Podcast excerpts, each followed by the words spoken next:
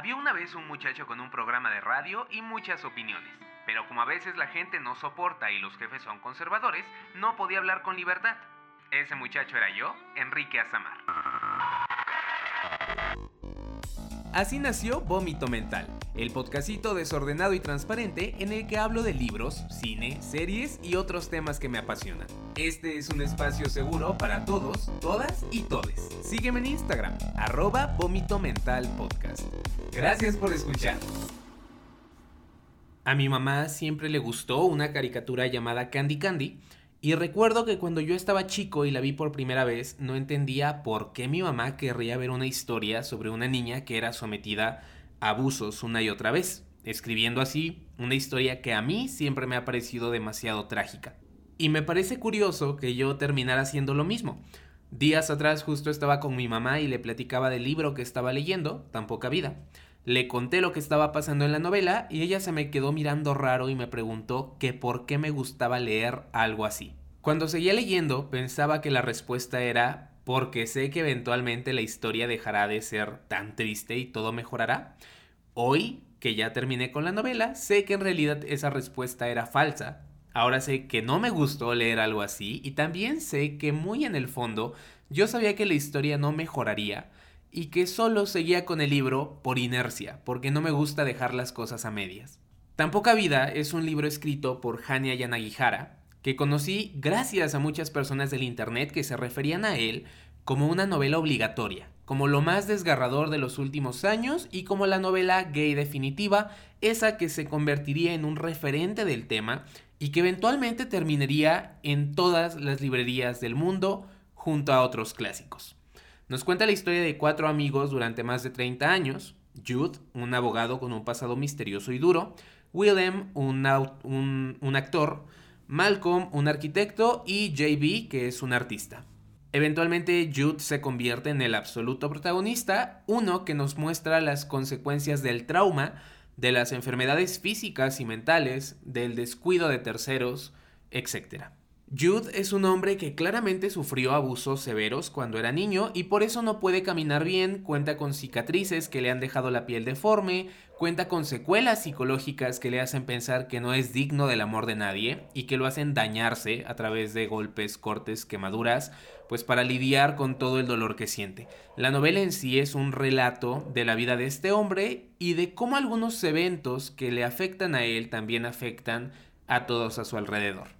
Antes de seguir, me gustaría decir que este libro pues cuenta con temas muy sensibles y que si tú eres una persona a la que estos temas afectan de manera especial, definitivamente no deberías leerlo y en sí tampoco deberías escuchar este episodio porque voy a entrar en detalles algo específicos. Entre estos temas se encuentran el abuso sexual, la pederastía, la drogadicción, las enfermedades mentales, las autolesiones y bueno, ya te das una idea. Si yo pudiera comparar esta novela con otra cosa, sería con una película multipremiada. Imagínate que estás viendo los premios Oscar en la TV y en eso anuncian que la ganadora a mejor fotografía es una película que retrata asesinatos reales, una película snuff, y la gente aplaude y celebra solo porque tiene buena fotografía.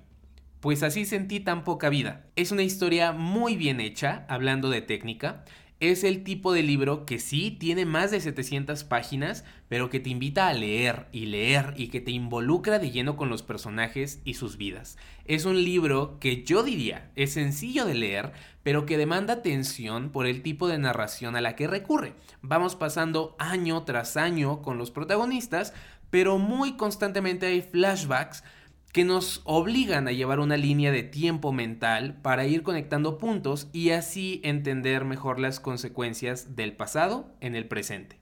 Pero es un libro muy triste. Es un libro tan triste que nos obliga a pensar que eventualmente las cosas se pondrán mejor, pero que nunca nos concede eso. Cuando lo comencé, comencé también a escribir mis pensamientos, anotaciones sobre los personajes, sobre lo que les sucedía, etc. Acabo de revisar mis notas, esas que dejé abandonadas por ahí de la mitad del libro, y vi que lo último que escribí fue, ¿cómo puede una autora odiar tanto a sus personajes como para hacerles eso? No te preocupes si estás escuchando este episodio y temes a los spoilers. Creo que no hay spoiler que valga lo suficiente como para arruinarte la experiencia, porque la experiencia en sí es sufrir y el sufrimiento abunda el 95% de la novela. Así que no se trata de las paradas o del destino, se trata del trayecto en general. Déjame explicar un poco esa última anotación que hice antes de dejar de escribir mis pensamientos sobre tan poca vida. Tenemos a este personaje, Jude, que tiene el cuerpo lleno de cicatrices y deformidades y que por eso sufre problemas de autoestima y no deja que nadie lo vea desnudo o sin camisa siquiera. Tiene tanto temor a estar expuesto que ni sus mejores amigos le han visto los brazos. Pues en algún punto este personaje, por primera vez en años, decide abrirse a una relación y su novio termina siendo una horrible persona que durante una tarde de abusos lo desnuda, lo avienta a la calle para que todos lo vean. Tú dirás, bueno, es algo malo, pero no de forma exagerada, pero créeme que después de pasar 400 páginas dentro de la cabeza del personaje, sus temores se convierten en los tuyos y sufres este evento de una manera horrible. Luego de eso, el novio mete ayuda a la casa otra vez, lo golpea, lo viola quién sabe cuántas veces, lo insulta, lo avienta desde unas escaleras y lo deja ahí para que se muera, con sangre, vómito, suciedad y un daño emocional irreparable. Yo comencé este libro a mediados de diciembre y cuando llegué a esta parte que te acabo de contar tuve que parar. Era demasiado, me hacía sentir mal y simplemente no podía seguir leyendo, así que me tomé uno, dos meses durante los cuales leí otras cosas, hasta esta última semana en la que decidí retomar la lectura. Cinco minutos después de que abrí mi Kindle para seguir leyendo, me topo con un intento de suicidio demasiado gráfico. Fue como si me dieran un puñetazo en el estómago segundos después de haberme recuperado de un golpe anterior. Y diez minutos después de este intento de suicidio, al seguir leyendo me recibe una parte que involucra múltiples abusos sexuales a un niño. ¿Ves a lo que me refiero cuando te digo que este libro es demasiado?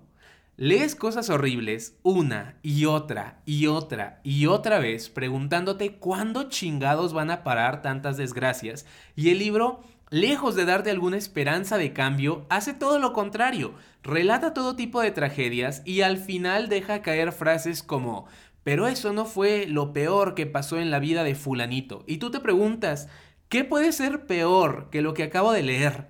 Y unos minutos después, ahí está tu respuesta con una crudeza que se queda en tu cabeza por días. Dice la autora que su intención siempre fue crear un personaje que no pudiera ser salvado, que el peso de sus traumas fuera tan grande como para que su vida careciera de esperanza, alejándose así de esta creencia tan popular de que el amor y la amistad y el trabajo duro y el esfuerzo pueden contra cualquier adversidad. Y lo entiendo, y me hace sentido, ya lo he dicho antes en otros episodios, cada autor sabrá lo que hace con su novela, pero luego me pongo a pensar en lo exagerada que fue Hania Yanagihara con esta historia, y con la crudeza de la misma, y ahí sí ya no la puedo entender. Digo, si quieres evidenciar el peso del abuso sexual infantil, lo puedes hacer sin llegar al extremo de contar cómo es que tu protagonista es abusado por no uno, dos, tres, sino por todos los monjes en el monasterio en el que vive, cómo es prostituido una y otra y otra vez por diversos clientes en solitario, en grupo, cómo es llevado a una casa hogar en la que sus cuidadores siguen con las violaciones, cómo se escapa y es secuestrado por otro hombre que abusa de él también, y no solo eso, sino que lo termina arrollando con un carro a modo de tortura. De verdad, Parece que cada persona que llega a la vida de Jude está ahí para atormentarlo y someterlo a los peores abusos que te puedas imaginar una y otra y otra y otra vez. Incluso personajes buenos que te caen bien llegan a dañarlo de forma horrible en algún punto de la historia, puede que sin intención. Puede que al mismo tiempo lo amen genuinamente, pero el daño no se va, el daño está ahí. Y dicen algunas personas que critican el libro, güey, no se trata de que no hables de abuso sexual, se trata de que tu mensaje pudo haberse entregado con un solo abuso, pero no, tú preferiste escribir decenas y decenas de páginas retratando violaciones de una forma cruda y horrible. Y con ese pensamiento yo sí estoy de acuerdo. Es una exageración por parte de la autora y me pareció innecesario, de verdad. Por ahí leí que algunos etiquetaban a la novela como misery porn, algo que leer por morbo para consumir contenidos tristes y horribles. Y la autora dirá que no, y los amantes de la historia dirán que no, que todo, no nada más el dolor y la miseria, está exagerado en la novela, que también el amor, la amistad, etc. Pero yo no lo sentí así. De hecho, me desesperó que la autora se centrara tanto en las tragedias y tampoco en los eventos felices en la vida de los protagonistas. Por cada 10 cosas tristes que pasaban en la historia, solo llegaba una feliz y siempre terminaba manchada con dolor, por así decirlo. Algo que yo no había notado y que llamó mi atención ya que terminé el libro es como los críticos dicen que tan poca vida es el clásico gay por excelencia, cuando en sí la novela trata muy mal a los únicos personajes gays que tiene. Porque vaya, relaciones entre hombres hay varias, pero solo hay dos personajes que se definen como gays. El primero es uno de los amigos del protagonista, pero parte de la historia es retratado como un drogadicto y la verdad pierde ese protagonismo que tenía en un inicio de forma muy rápida. El segundo termina siendo el novio abusador del protagonista, que termina siendo un violador abusivo que tiene una muerte lenta y dolorosa.